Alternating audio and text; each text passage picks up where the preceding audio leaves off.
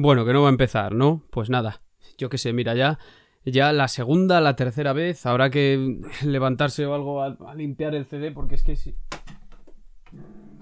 Es que me, cargaré todo, piano y todo, limpiar el CD o algo porque es que si no, no... No avanzamos, no tiramos con el programa ni nada y al final ni Spiro, ni Spyro, ni como quiera que lo, que lo digáis, ni nada. Estos discos que, que sí, que serán muy, muy robustos y lo que tú quieras, pero pero que no, hombre, que no puedes estar iniciando todo el rato y que al final no arranca la cosa. En fin, a ver si ahora ya que limpia un poco el CD, ya podemos iniciar el programa.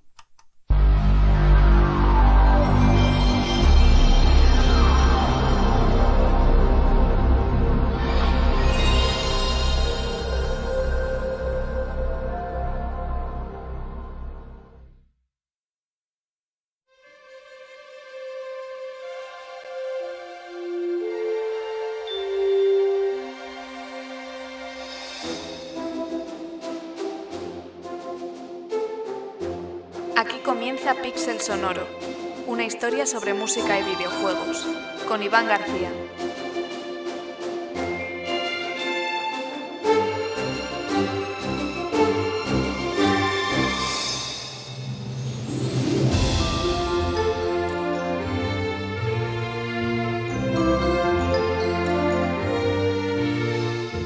Hola amigos y amigas y bienvenidos una vez más a Pixel Sonoro, ya sabéis, vuestro podcast sobre música y sonido en videojuegos. Bienvenidos ahora que ya hemos podido arrancar, ya sabéis, problemas técnicos, cosas que pasan, etcétera, ¿no? Y qué bien sienta iniciar el programa de vez en cuando con algo que no es la sintonía oficial de Pixel Sonoro en esta temporada, más aún cuando el tema a tratar inspira en mí tanta nostalgia como lo hace este. Esta temporada, si os dais cuenta, los que la venís siguiendo, hemos estado rondando constantemente los años 90 y no hay ninguna intención de momento de que esto deje de suceder. Los años 90 fueron una época maravillosa para el sonido de los videojuegos, una época en la que se produjeron muchos cambios, grandes avances técnicos y como consecuencia pues increíbles historias como la que traemos hoy, porque ya venía yo desde hace un tiempo queriendo hacer un programa sobre la música de Spiro de Dragon, un juego que para mí fue muy importante en su día. ¿Y por qué? Bueno, pues porque la historia que subyace a la creación de la música del título es un tanto atípica y por tanto apuesto a que desconocida por muchos. De gran interés, ya veréis. El título de plataformas de Insomniac salía el 10 de septiembre de 1998 para PlayStation en Estados Unidos y el 23 de octubre en Europa. En él como todos sabéis, nos poníamos en la piel de un joven dragón llamado Spiro, no pienso decir Spyro, por cierto, que, acompañado por la libélula Spats, tiene como misión liberar el reino de los dragones de las garras del malvado ser anfibio Nastinork. ¿Qué pasa con Nastinork? ¡Voy a por él! Busca a los dragones. De momento, eso es todo. Y para mí es que fue especial porque cuando hablamos de estos años, más o menos del 98 en adelante, Tratamos una época en que yo empiezo a recordar juegos que jugaba en aproximadamente el intervalo de tiempo en el que iban saliendo como novedades y siendo consciente de ello. O sea, es decir, que yo jugué a Sonic y a Super Mario, pero mm, no era consciente de que habían sido lanzados hacía años ya, ¿no? Spiro fue uno de mis amores de PlayStation 1, junto con otros como Tekken 3, como Soul Edge, como Medieval, Final Fantasy VII, Crash Bandicoot 2 y 3, no sé, y otros que recuerdo con extrema viveza. Pues justo al tiempo en el que comenzaba la andadura con el podcast, me enteré por casualidad, como de otras muchas cosas, de que su música había sido compuesta por nada menos que Stewart Copeland, que mm, mm, yo desconocía por completo, como he dicho, y si no sabes quién es, pues eh, te suena del cine, por ejemplo, pues te diré que Stewart Copeland fue batería y miembro fundador de una de las bandas de rock más importantes de la historia, The Police. Has escuchado su música millones de veces seguro, y muchas de ellas canciones compuestas por él. ¿Y eh, cómo terminó haciendo la música de Spiro? Eh, ¿Qué influencias de bandas anteriores están en el juego? Atento oyente porque en Pixel Sonoro hoy te vamos a contar su historia y sinceramente hoy no importa que no seas fan del dragoncito púrpura, créeme porque te va a gustar. Vamos allá.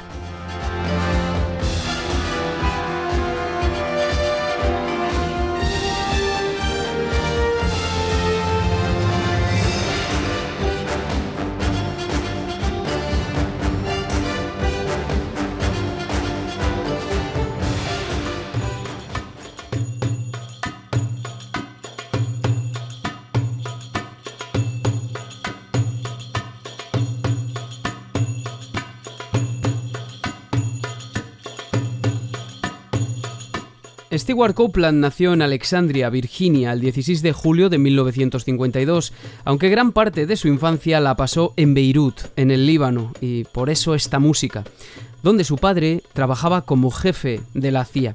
Fue allí donde, según su biografía oficial, Copland descubrió su talento y el amor que sentía hacia la batería. Uno de sus primeros exponentes, de hecho, fue su hermano mayor Ian, quien por aquellos años desempeñaba como batería en algunos grupos locales, pero no obstante, al parecer, parece que a su hermano no se le daba muy bien, aunque desde luego mm, lo que pasó es que le dio la oportunidad a Copland de entrar en contacto, de tocar el set de su hermano, a escondidas, claro, bajo pena de muerte, decía Copland en una de las entrevistas. En ese momento descubrió que podía hacer fácilmente cosas que su hermano no. Y una vez descubierto su talento innato, uno de sus impulsores fue precisamente su padre, quien curiosamente había sido trompetista en la banda de Glenn Miller, nada menos, además de ser agente de la CIA, cosa extraña. El caso es que eso le llevó a formarse como batería de jazz en primera instancia.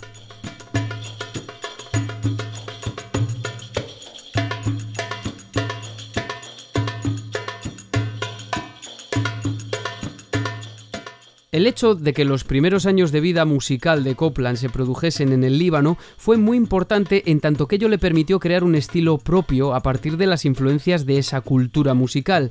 No porque escuchase específicamente la música oriunda de la zona, pero sí por estar claramente en contacto y rodeado por ella. En ese sentido, el conocido como ritmo del baladi, que estamos escuchando ahora, típico en varios países de Oriente Medio y en el norte de África, ha configurado en gran parte su manera de interpretar. El ritmo baladi, que es ciertamente similar al reggae, eh, cuenta con la ventaja de ofrecer al intérprete espacios para improvisar, esto decía el mismo Copland. Aunque no os suene, os aseguro que lo tenéis incorporado a vuestro imaginario de lo que es arábico, aunque sea simplemente por influencia del cine y de la televisión. Nada hace pensar, por otra parte, que no incorporaría a Copland toda clase de ritmos de la zona en los trabajos realizados a lo largo de su vida, incluyendo Espiro. Todo esto lo contaba el batería en una entrevista realizada para la revista 200% en el año 2010.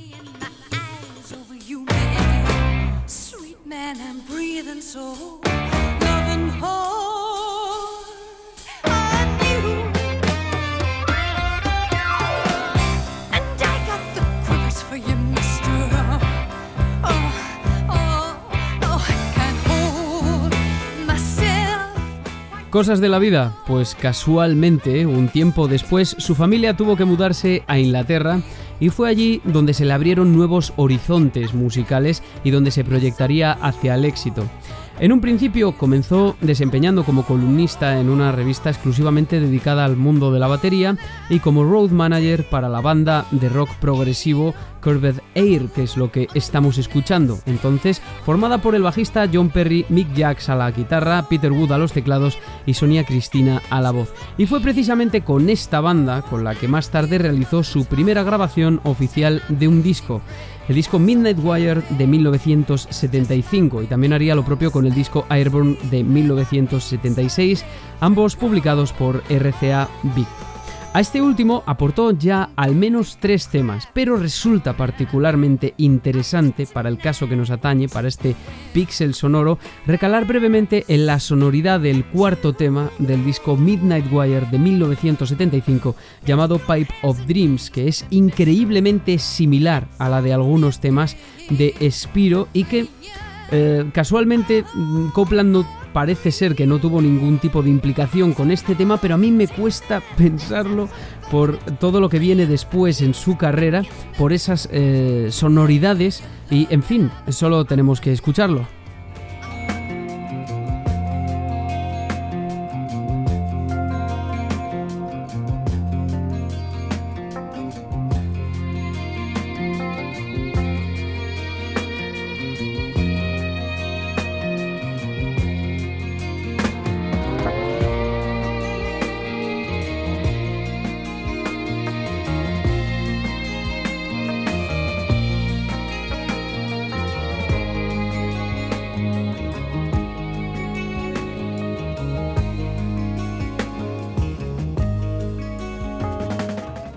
Estás escuchando en Pixel Sonoro el tema Pipe of Dreams del disco Midnight Wire de 1975 del grupo Carved Air, donde militó Stewart Copeland y que no me cabe la menor duda supuso una gran influencia en él si es que él no tuvo nada que ver en el tema. Bueno, si conocéis la sonoridad de Spiro seguro que a muchos os está sacando por lo menos una sonrisilla. Bueno, seguimos con nuestra historia. Es en 1977 cuando en Stewart surge la inquietud de formar un grupo inspirado fuertemente en la música o el movimiento punk que ya entonces comenzaba a convertirse en un fenómeno cultural en el Reino Unido. A todo un referente como los Ramones se empezaban a incorporar bandas como Sex Pistols o The Clash, quienes lanzarían en 1979 el mítico álbum London Calling. Como no podía ser de otro modo, este fue también el caso de The Police, el mítico grupo británico que fundó Stewart junto al guitarrista Henry Padovani en ese mismo año 1977 y a los que poco más tarde se uniría Sting después de que Copland acudiese a un concierto del grupo en el que este militaba por entonces, la banda de jazz fusión Last Exit. The Police tenía ese alma punk, pero realmente era un grupo donde confluían muchas influencias, un grupo new wave que mezclaba el pop con el reggae, con tintes de jazz, con funky y con otras influencias provenientes de otras tradiciones musicales, como es el caso de algunos ritmos de Oriente Medio. Con esto vienen las estructuras repetitivas y también los amplios espacios para la improvisación. Y sea como sea, la mezcla resultó tan explosiva que en cuestión de poco tiempo los británicos se convirtieron en todo un clásico y referente.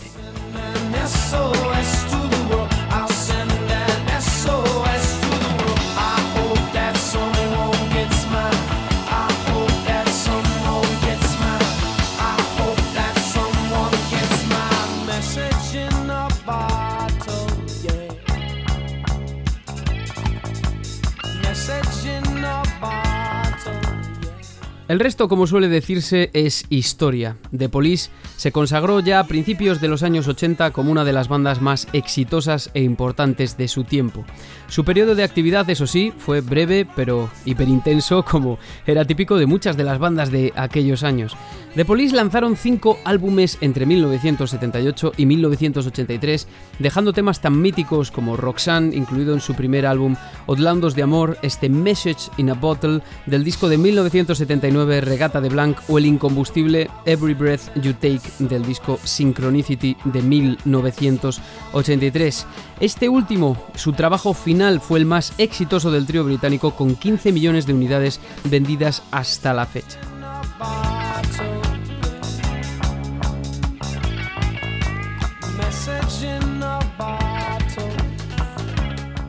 Al mismo tiempo que triunfaba con The Police, lo cierto es que Stewart no paró de componer música en ningún momento. Tal es así que en este periodo comenzó a escribir singles e incluso un álbum completo en 1980 bajo el seudónimo de Clark Kent. No se involucró, no obstante, como compositor en muchas canciones de The Police, sino más bien en un puñado de ellas, pero algunas eh, nos interesan especialmente. En el tema, por ejemplo, It's Alright for You del disco Regata de Blanc, apreciamos claramente de nuevo una sonoridad que nos recuerda de manera prematura a lo que luego será la música de Spiro o también en el tema Contact del mismo disco.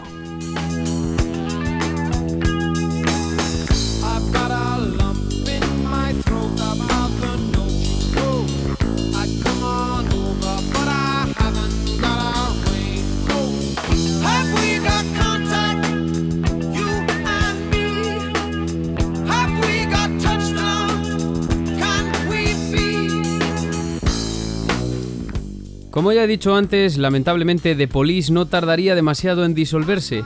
Fue finalmente en el año 1984 cuando los miembros de la banda tomaron caminos separados con un Sting que iniciaba una carrera en solitario cargada de futuros éxitos. Stewart Copeland, por su parte, no tardaría demasiado en formar también la exitosa y efímera banda Animal Logic junto al famoso bajista Stanley Clark y la cantante Deborah Holland. Animal Logic que lanzarían dos discos solamente homónimos y el último de ellos en el año 1991, pero de todos estos años de los 80 y también de los 90 hay una faceta especialmente que nos interesa de Stewart Copeland más allá de las sonoridades que vemos plasmadas en su trabajo y son sus eh, trabajos como compositor para el cine.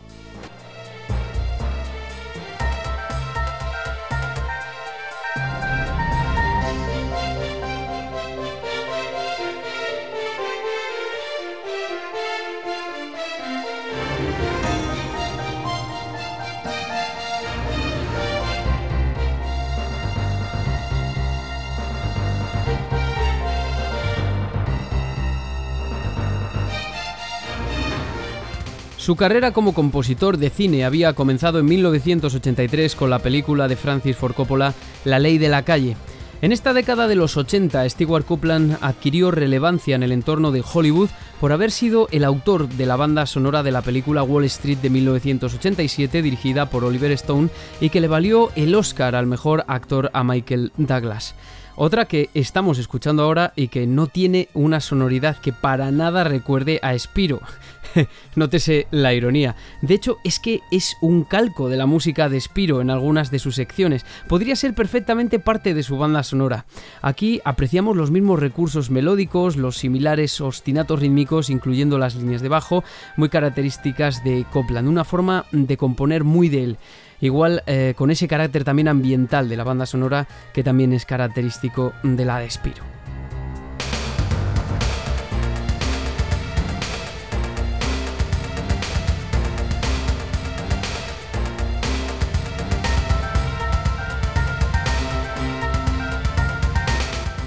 Bueno, como habréis podido intuir, estas no fueron las únicas películas para las que trabajó Copland durante los años 80, pero digamos que su trayectoria en esta década fue lo que motivó que su periodo más profuso se produjese durante la siguiente. Para que nos hagamos una idea, durante los años 90 Copland compuso la banda sonora de 27 películas. Y no únicamente eso, sino que su corpus durante los 90 se vio engrosado con algunos ballets, una ópera llamada Holy Blood and Crescent Moon y dos operetas inspiradas por Edgar Allan Poe. Y con esto llegamos a la segunda mitad de los años 90. Ya veis que carrerón tenía Copland por entonces y aún así estaba por llegar uno de sus mayores retos hasta la fecha.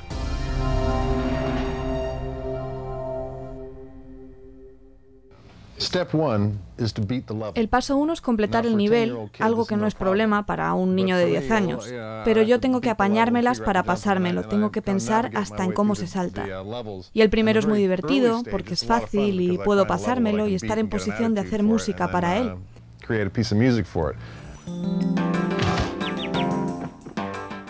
Pero entonces, a medida que el juego avanza y los niveles se vuelven más difíciles, me atasco. Inmediatamente tengo que derrotar a ese malo antes de sentir que he permanecido lo suficiente en el nivel para escribir su música. O sea, que tengo que aprender cómo derrotar a todos los malos y si tuviera que pagar porque me ayudasen, debería mucho dinero. Así que, una vez tengo el nivel y una posición general sobre el juego, tengo que, dentro de la atmósfera de ese nivel en la que cambian muchas cosas, tengo que permanecer en ese tipo de atmósfera. Entonces vuelvo atrás y busco cómo hacer sus complejidades inherentes más complejas aún. Y añadir capas que no escuchas la um, primera vez, pero que te sorprenden a la decimosexta vez, porque sobreviven a las repetidas escuchas.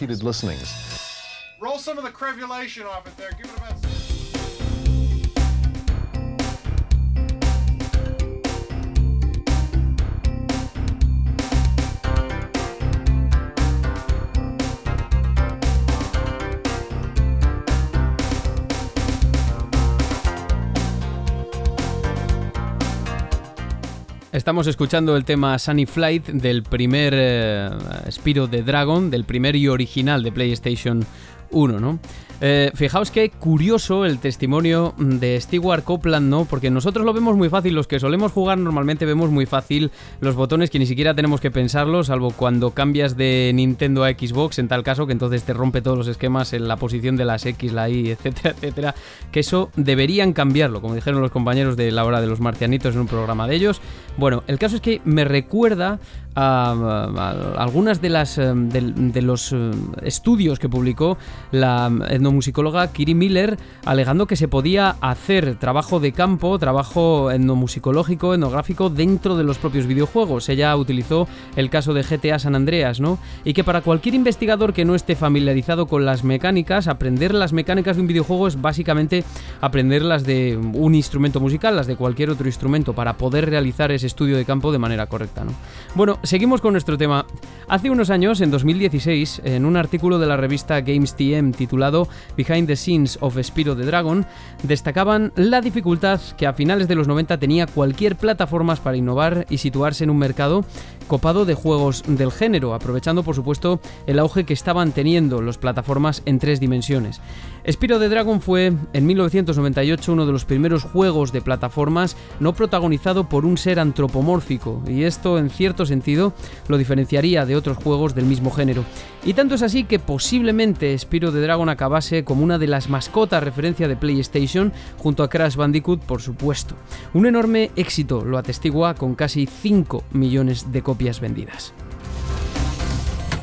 Cuidado con las ranas agresoras, son unas asesinas despiadadas. ¿Ranas agresoras? El pantano era antes tan agradable. Insomniac Games, el estudio detrás del desarrollo, venía de hacer un buen trabajo con el FPS de ciencia ficción del año 1996 Disruptor, su primer juego. Después de esto, el equipo sopesó varias ideas para su siguiente título, de las cuales una de las que más relevancia adquirió fue la de realizar un shooter en un escenario en el que los extraterrestres habían invadido la Tierra. Sí, habéis acertado, es lo que años más tarde sería Resistance Fall of Man. Pero no, la idea que finalmente sería ejecutada en 1998 fue la de desarrollar un juego basado en las aventuras de un pequeño dragón, una propuesta del artista de entornos Craig Steed. El equipo de Insomniac tardó su tiempo en llegar al diseño final de Spiro, del Spiro que conocemos hoy en día. Los primeros bocetos muestran a un personaje con un aspecto bobalicón, muy diferente al de la versión definitiva, y además hay que resaltar que el nombre de Spiro fue el tercero en Discordia, el tercero que recibió el pequeño dragón. En un principio iba a llamarse Pete, en honor a Peter Hastings, programador miembro del equipo, pero no obstante, pues esto fue imposible debido a que el nombre entraba en conflicto de derechos con la película Pete's Dragon de Disney. De este modo, haciendo referencia a la posibilidad de Spiro de escupir fuego, el segundo nombre que recibió fue Piro o Pyro, bueno, depende de cómo lo pronunciéis, pero esto les sonaba al equipo algo soso y muy evidente, así que el equipo decidió añadir una S al nombre.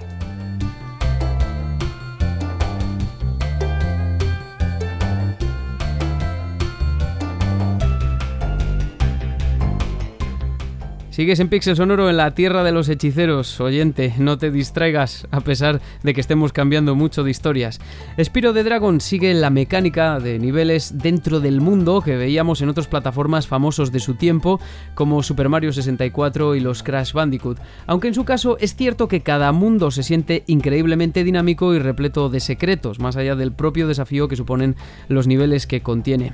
Esto para cualquier compositor introduce un componente desafiante puesto que se dan una especie de biomas dentro del bioma. Además, en este caso la temática de cada mundo no tiene que ver con ninguna propiedad ambiental o de tipo climatológico, sino que tenemos etiquetas como artesanos, hechiceros, pacificadores, creadores de bestias o creadores de sueños.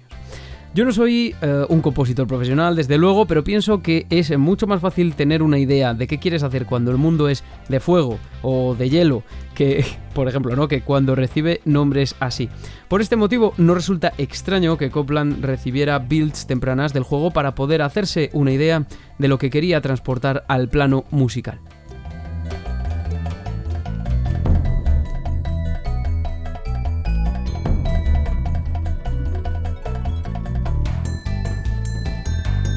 Por otra parte, la programación del juego incluía la posibilidad de llevar a cabo mecánicas de lo más interesante. Quizá la más importante fue la de permitir al jugador planear libremente por el nivel de forma, pues eso, más o menos libre. Y realmente, ahora que lo pienso, quizá ahora no sorprende a nadie, pero recuerdo que de niño esto era algo realmente atractivo y novedoso. Sea como sea, la jugabilidad era uno de sus puntos fuertes, como debe ser en un plataformas, igual que el control de la cámara. El principal responsable de la programación del algoritmo detrás del procesamiento del control fue Matt Withing, quien eh, había trabajado para la NASA. Es decir, que el equipo contó con un especialista en tecnología espacial para tal cometido. Casi nada. Curiosamente, este sistema tan preciso de planeo fue uno de los puntos que más atrajo la atención de Stewart Copeland y a su vez uno de los que más desafiantes le resultaron, tanto que tenía que pedir trucos eh, para pasarse los niveles cada vez que jugaba un nivel nuevo, ¿no? Eh, sin duda, el proceso le fue divertido, fascinante y desafiante a partes iguales y eh, para un Copland que plasmó todo el estilo que venía desarrollando durante las dos décadas anteriores en Spiro.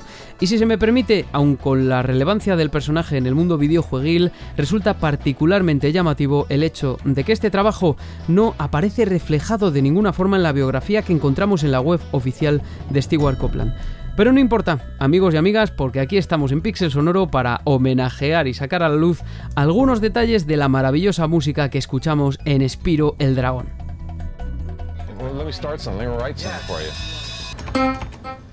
Voy a empezar a hacer algo para ti. Voy a utilizar algo que es secreto, pero aquí puedo cuantizar todo lo que introduzco y así, aunque lo que toque suene mal, se reproduce sonando bien.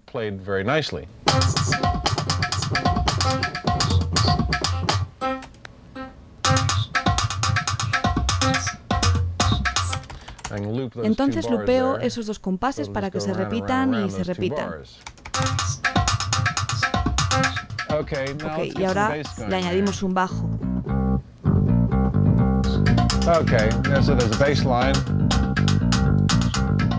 Y ahora le añadimos batería.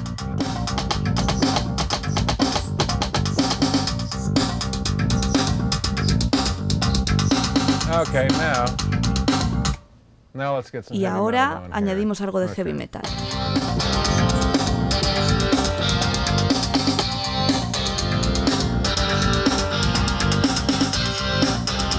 Y me pagan por esto.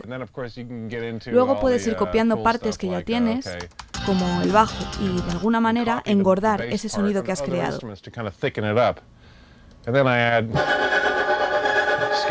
Y luego añadir algunos sonidos que asusten de muchas formas distintas.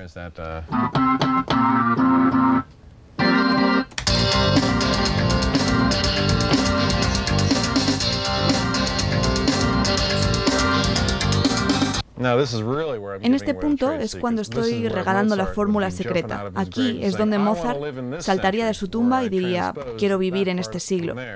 Transporta un fragmento a otro tono y suena la misma pieza musical automáticamente.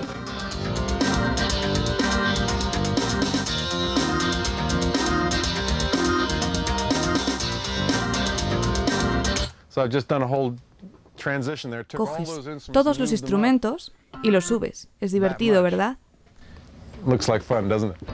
Bueno, qué interesante el testimonio del propio Stewart Copeland que aquí nos eh, trae Alicia Jiménez, la otra voz de Pixel Sonoro perfectamente doblado. Qué interesante, ¿no? En ese documental que se hizo sobre, sobre el proceso de producción de Spiro, que además abarcó mm, varias de sus ramas, en este caso la música.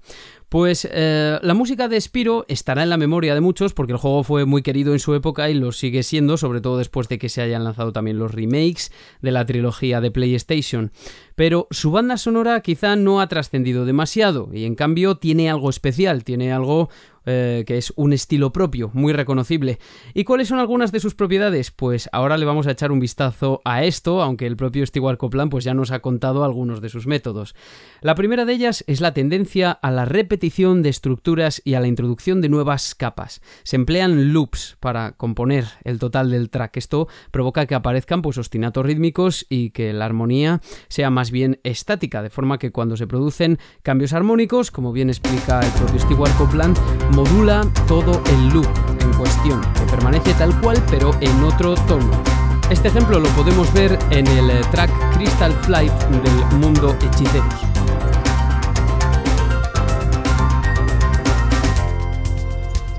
Es decir, tenemos cambios de secciones, como ahora, como esta, pero todo se siente como muy circular, muy lupeado.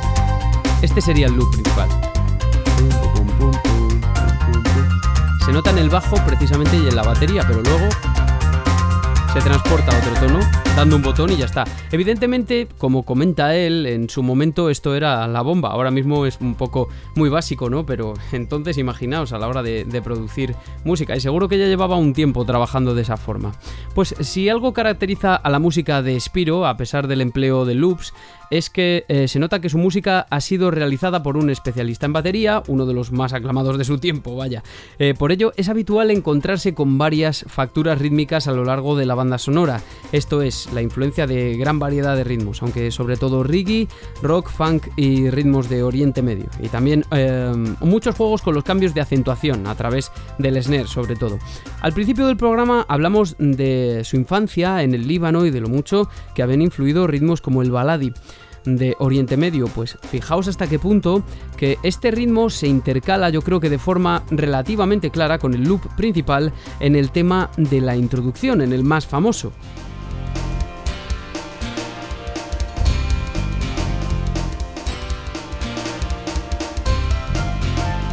Este es el tema famosísimo de Spiro, muy rockero en este caso, pero ahora va a cambiar de repente drásticamente.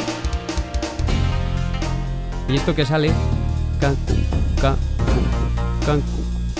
Es una especie de baladio, o sea, mm, no es que sea asquerosamente claro, pero dado su propio testimonio y el cambio que hay de repente, ¿no? La instrumentación elegida también, que le aportan un aire muy exótico, que contrasta fuertemente con ese beat funky y acordes de la serie de quintas típico del rock que configuran el riff principal, pues se puede pensar de esa forma, ¿no? Y esta es otra característica de la música de Spiro que también la hace bastante mágica, que son los espacios de respiración entre las piezas en los que parece que se para el tiempo. También lo veíamos en el eh, anterior tema que hemos reseñado en Crystal eh, Flight. Y de igual modo, pues por ejemplo también esto ya es más especular, en el tema principal del mundo de los pacificadores o peacemakers en inglés, Tal vez uno de los que más desentonan dentro del juego artísticamente pues podría darse la aplicación de un ritmo también propio del norte de África y algunas zonas de Oriente Medio, como es el conocido como masmoudi, habitual de un instrumento que es la darbuka y típico de las danzas belly. Un ritmo que aparece disfrazado entre toda la parafernalia de tipo marcial y es que en este mundo, por ejemplo, pues los principales malvados son ranas disfrazadas como de soldados, no sé si rusos o napoleónicos o ingleses que disparan cañones, ¿no? Muy raro, pero bueno, aquí lo tenemos, Peacemakers.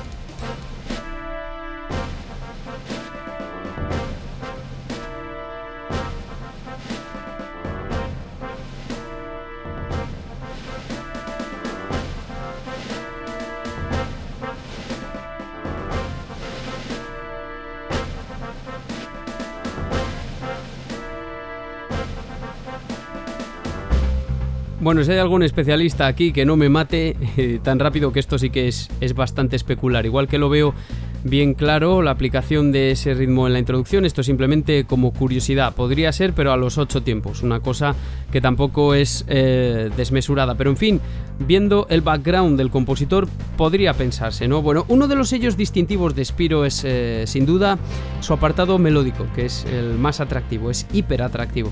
Nos encontramos aquí, para resumir, con melodías realizadas a menudo empleando acordes de jazz desplegados. Estamos hablando de cuatríadas, quintíadas, decir, con mucha profundidad, con una profusa utilización de las sonoridades del modo lidio, del mixolidio o de la disonancia típica del acorde de séptima de dominante, entre otros muchos recursos. Ya os digo, esto es a grosso modo. El tratamiento de la disonancia, en este caso las disonancias, son muy importante para la configuración de muchas de las piezas y acaba resultando muy relevante a la hora de crear sonidos que nos llevan a un territorio de fantasía, entre comillas. Veréis, en Spiro pues todo suena muy jazzy, muy reggae a veces, pero eh, es como si esos ritmos fuesen bailados por criaturas de cuento que viven en otro plano de existencia. A esto contribuye su abundante variedad de timbres, de sonidos sintetizados, también acústicos, pero bueno, sonidos sintetizados que replican instrumentos provenientes de varias tradiciones musicales, no sé hasta qué punto cuáles son acústicos y cuáles no, menos aún todavía ahora en el que la síntesis ha avanzado tantísimo, pero entonces sí que me consta que parte, gran parte de la percusión es acústica, grabada, sampleada, pero de otros instrumentos exactamente no puedo tener constancia. Eso sí, todo esto lo que hace es aportarle a toda la banda sonora un aire muy característico, da igual lo que haya trascendido.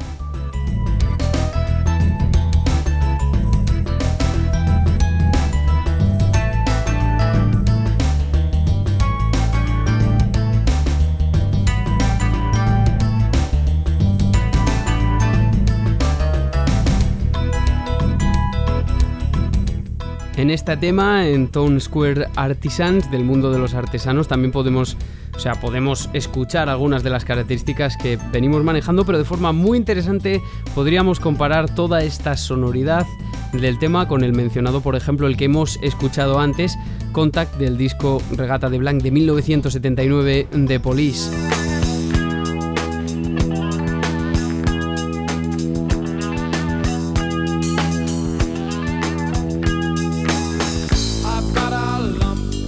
De igual modo también al track llamado Uncut Seal de la película Wall Street.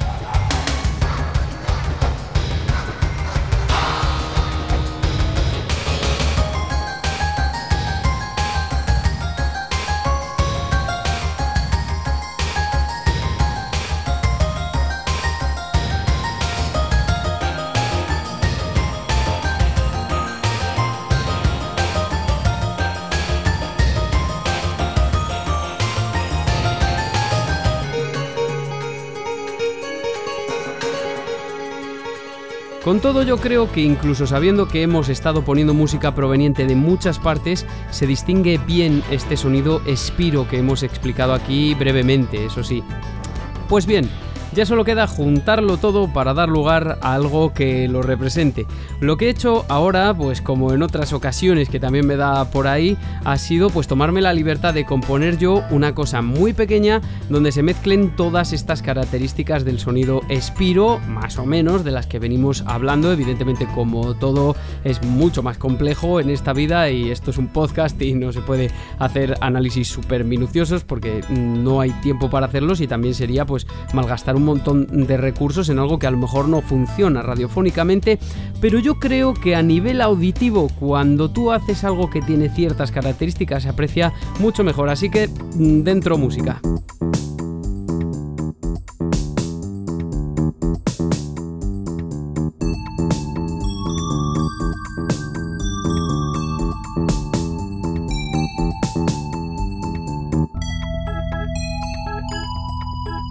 Aquí todo, como apreciaréis, está hecho con loop, con loops, todo, si lo escucháis, porque es mucho más sencillo y también con melodías mm, hechas aparte, a partir de acordes desplegados que suenan como muy místicos, porque son acordes ya compuestos, cuatriadas, quintiadas, con disonancias, etcétera, etcétera.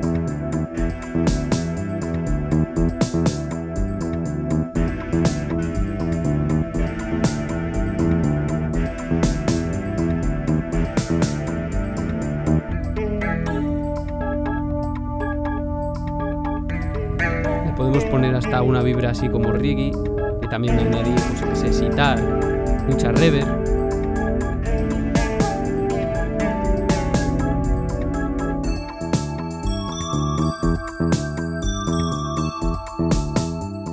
El tema armónicamente también puede tener mm, varias lecturas, eso sí, aunque hay como centros tonales más bien en vez de tonalidades. No sé, mi, re, la también, por ejemplo.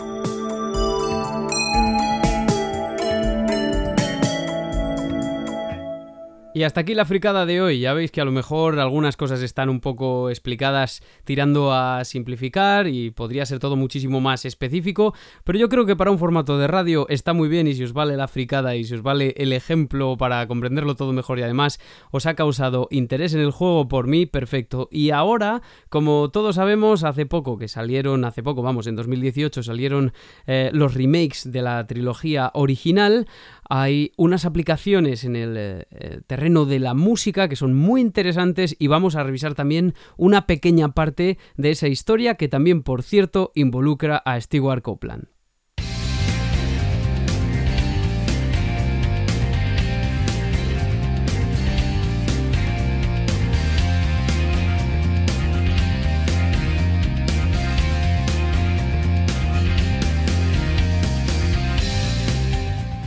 Sigues en Pixel Sonoro, amigo o amiga, escuchando la historia detrás de la música de Spiro el Dragón y de su compositor, el célebre Stewart Copeland.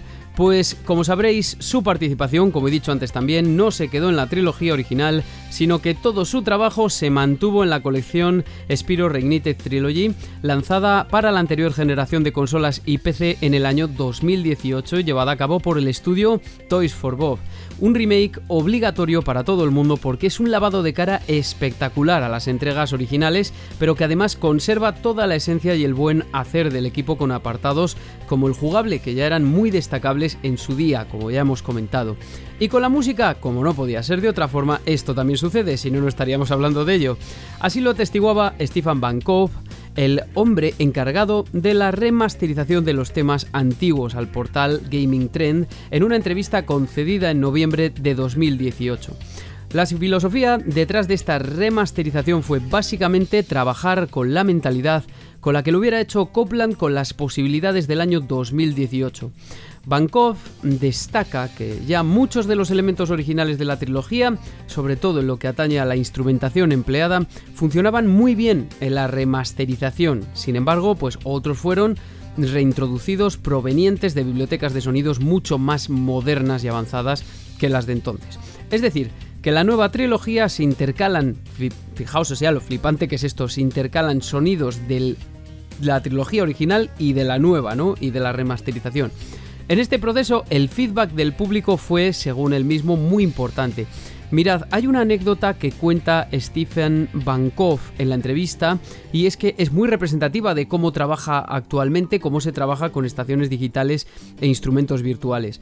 Veréis, en los días que corren es muy habitual encontrar, pues por ejemplo, bajos cargados de subgraves que no se oyen en todos los dispositivos o no correctamente, y esto fue precisamente lo que le sucedió a, a Stephen Bankov. Empezó a recibir mensajes de gente que se quejaba de que el bajo había desaparecido en un track en concreto que era Dark Hollow. El motivo de esa desaparición del bajo es que no lo oían a través de sus auriculares o de sus equipos más modestos, evidentemente porque el equipo empleado por Bankov pues para realizar las mezclas era mucho más caro y de mucha más calidad. En definitiva, en la trilogía remasterizada encontramos un trabajo minucioso con la actualización del sonido Spiro, algo que se realizó con el beneplácito de Copland y que dio como resultado una banda sonora que al final es una mezcla de partes de la original y nuevos sonidos más modernos.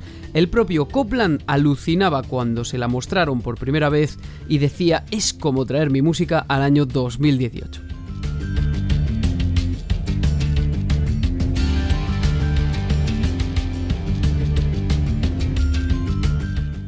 Bien, pues trazando una analogía con lo que sucede en el apartado visual, en el plano sonoro no solo se produjo esta renovación de los temas para acondicionarlos a los estándares actuales, en su mayoría los temas hay que decir que no cambian demasiado a nivel estructural, de hecho las partes acústicas no suelen modificarse. La guinda del pastel viene por el hecho de que se nos da la oportunidad en el menú de sonido de habilitar música dinámica que cambie en función de nuestras acciones en determinados escenarios. Esta fue, según Bankov, una de las principales razones para remasterizar y acondicionar toda la música. En los Spiro originales, la música suena en loop, está hecha de loops y suena en loop, y se queda en el ambiente sin interactuar con las acciones del jugador, como sucedía en innumerables juegos de la época y sobre todo anteriores. Pero esto cambia sobremanera en la trilogía remasterizada y de forma gratamente sorprendente, debo decir. Esta funcionalidad, según el entrevistado, ya había sido mostrada durante el E3 de 2018 en la demo en la que luchamos contra Toasty Boss o Tostado, como recibió el nombre en España, que es una cabra disfrazada de calabaza, que es el jefe del primer mundo, de artesanos.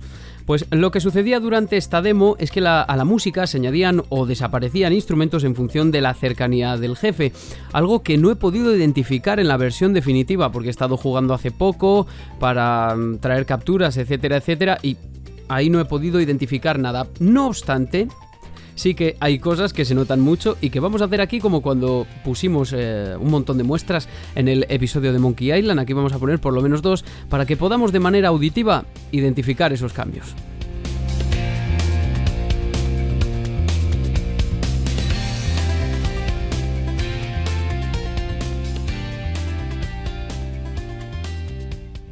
Bueno, todo esto de la música dinámica lo descubrí yo trasteando por casualidad, porque sabía que se podía alternar libremente la banda sonora entre los nuevos temas y los de 1998. Pero esta opción añadida a mí me rompió los esquemas porque no sabía tampoco nada de ella cuando compré la trilogía remasterizada. Pues eh, también, claro, seguramente falta de información. ¿Y qué sucede cuando activamos esta opción, exactamente la de música dinámica? Pues sí, claro, pues habéis acertado, porque yo os lo he contado también, ¿no? Pues que la música va a adaptarse y a cambiar en función de la situación de Spiro y sobre todo de los cambios de emplazamiento, de otros personajes y del estado de su movimiento. Es decir, por ejemplo, vamos a escuchar si nos paramos, esos remansos típicos de la música del Spiro original van a aparecer, o por lo menos mm, algo que recuerda a ellos, para congelar el ambiente. Estos artesanos del primer mundo y acabo de parar de moverme ahora mismo en el gameplay. Fijaos lo que pasa.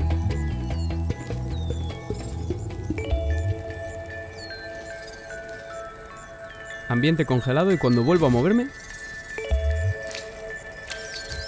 Ahora. Vuelta a la actividad.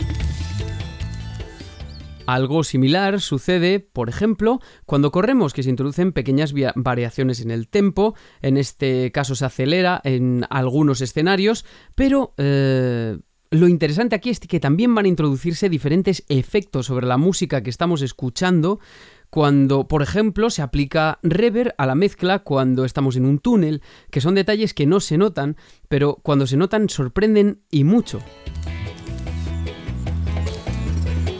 En este gameplay empezamos corriendo bastante, que además en este caso no se acelera el tempo, pero suena como algo así.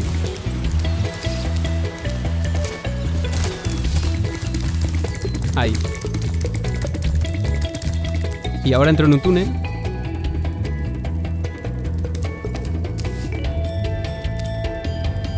Por otra parte, por otro lado, debe añadirse que en determinados emplazamientos, como los castillos, aparecen sonidos que nos recuerdan que estamos cerca o de forma muy significativa la duplicación de determinadas secciones en las que el protagonista pasa a ser simplemente un instrumento diferente, que es de lo que habla el eh, entrevistado Stephen Bankov. Esto, si tienes que jugar en un nivel durante unos 20 o 25 minutos, hace la experiencia muy variada, añade Bankov. Y básicamente, amigos y amigas, es un sistema dinámico muy parecido al que ya empleaba The Legend of Zelda Ocarina of Time en 1998 o también recientemente Cuphead, por ejemplo, ¿no? Al reinicio de cada nivel. Siempre yo creo que es fascinante hablar de estas cosas en formato radiofónico y poder aislar el sonido. Espero que, como sucedía en el programa de Monkey Island, lo hayáis podido apreciar y os haya resultado divertido. Y ahora ya nos vamos a ir encaminando al final del programa.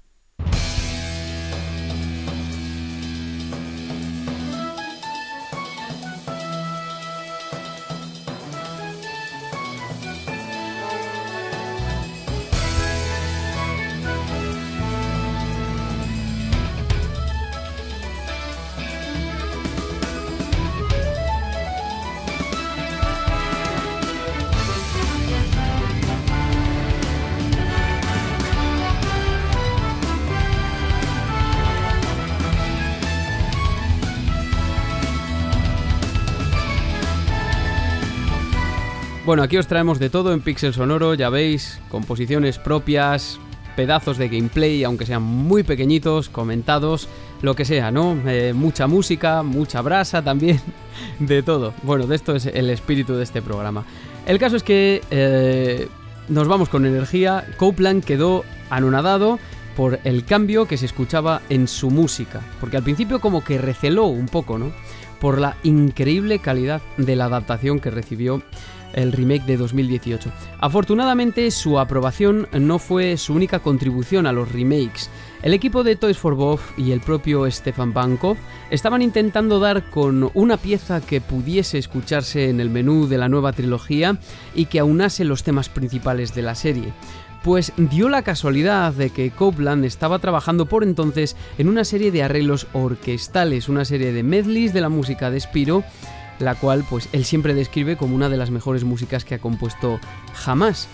El resultado de ese trabajo era precisamente todo lo que el equipo de Bangkok estaba buscando y así comenzaron a trabajar con Copland en una pieza de corte rock orquestal que resumiese los temas musicales de la trilogía, que aquí solo estamos tratando pues los del primero por acotar. arreglo, ese arreglo orquestal es el que escuchamos en primera instancia, justo después del inicio del mítico inicio de PlayStation 1. Pues con esto empezamos el juego, con la nueva composición de Copland a raíz de este arreglo orquestal. La vieron dijeron, venga, vamos a hacer una nueva composición. Pues con esta pieza que estamos escuchando empezamos el juego y con esto casualmente también nos vamos a ir hoy y nos vamos a despedir de este programa con esta pequeña diserción de la música dinámica de los nuevos títulos y con un resumen de las aportaciones de Copland a los remakes de la trilogía original.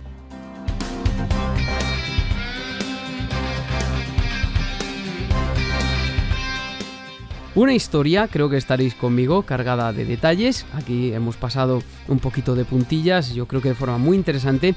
Y nos hemos dejado mm, pues algunos detalles, por supuesto. Con eh, uno de esos compositores detrás que te puedes pasar programas hablando de él. Entonces es imposible hacerlo todo completo, completo. Eh, un ejemplo similar yo creo al de Masato Nakamura de Sonic. Y sea como sea, Qué bonita pieza, amigo, amiga, oyente, para cerrar este programa.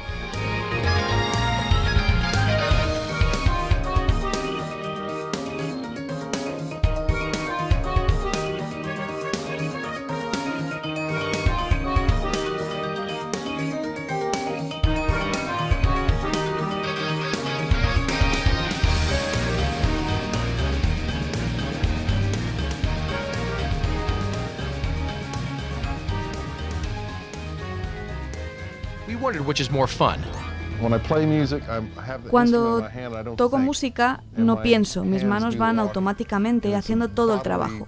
Es instintivo, una función corporal, simplemente pasa. Con la composición todo ocurre en la mente y mi cuerpo está como un pez, inerte. Hay quien quiere ser un Stravinsky, quiere ese gran momento de ser compositor, cuando iluminas a la gente con tu música.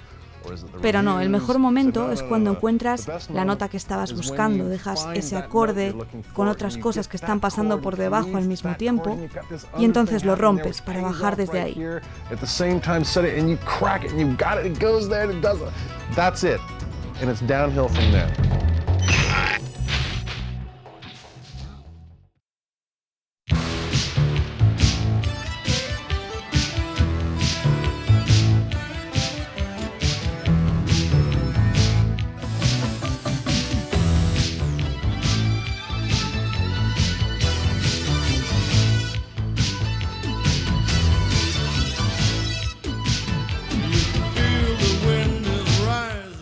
Veréis, una de las cosas con las que me quedo de este programa, más allá de los momentos de especulación, que ya sabéis que para mí eso es lo mejor de todo, sin duda, es como habla Copland de la tecnología que ahora mismo pues todos tenemos al alcance de la mano, pero que en la segunda mitad de los 90 pues era como cosa de magia negra.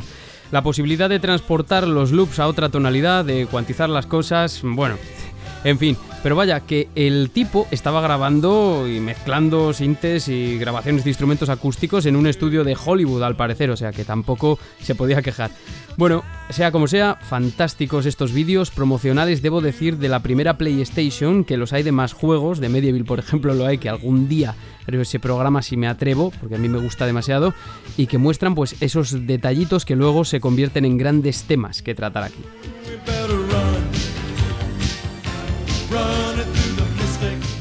Oye, y qué bueno lo de poder hacer el programa sin estar con la voz tocada o afónico directamente y también qué emoción que lo pongas por Twitter o lo que sea, ya haya gente por ahí como Darko Takashi, Chema Eneko, José Jaime, el gran Ramis de GTM o los compañeros de Reflejando el Juego que llegan y te dicen, eh, oye, no pasa nada, tú mejorate y descansa, bueno, o lo que sea, ¿no? Que al final esto es un podcast pequeñito, pero esos detalles son los que lo hacen más grande. El apoyo de la gente, claro que sí. O sea, sean más o menos de ellos y de otros muchos, como Bernie de Gamels, que nunca le agradezco lo suficiente la difusión y las buenas palabras que tiene conmigo y también a todos los amigos de Más allá de los mares ya habituales, de Modo 7, Anguar, a Alexis Carranco, a Estamos en Podcast o a Legion Gamer y de otros podcasts como Sin pelos en los beats y también Sayonara Baby de mi compañero Tony que se lo está currando mucho la verdad y que todos pues siempre tienen detalles y buenas palabras. Y mucho más claro porque hoy eh, me quedo con las palabras de aliento de mis compañeros que al final es lo que nos hace estar también aquí, ¿no? La gente que vamos conociendo.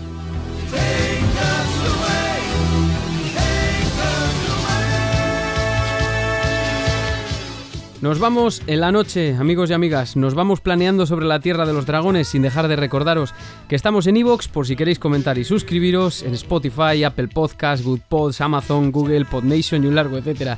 Y también en Twitter, sobre todo por si queréis comunicaros con el programa o lo que sea. Por lo demás, ya sabéis, con rock, jazz, reggae o funk, mientras perseguís al ladrón de huevos de dragón, pero siempre con música. Hasta la siguiente.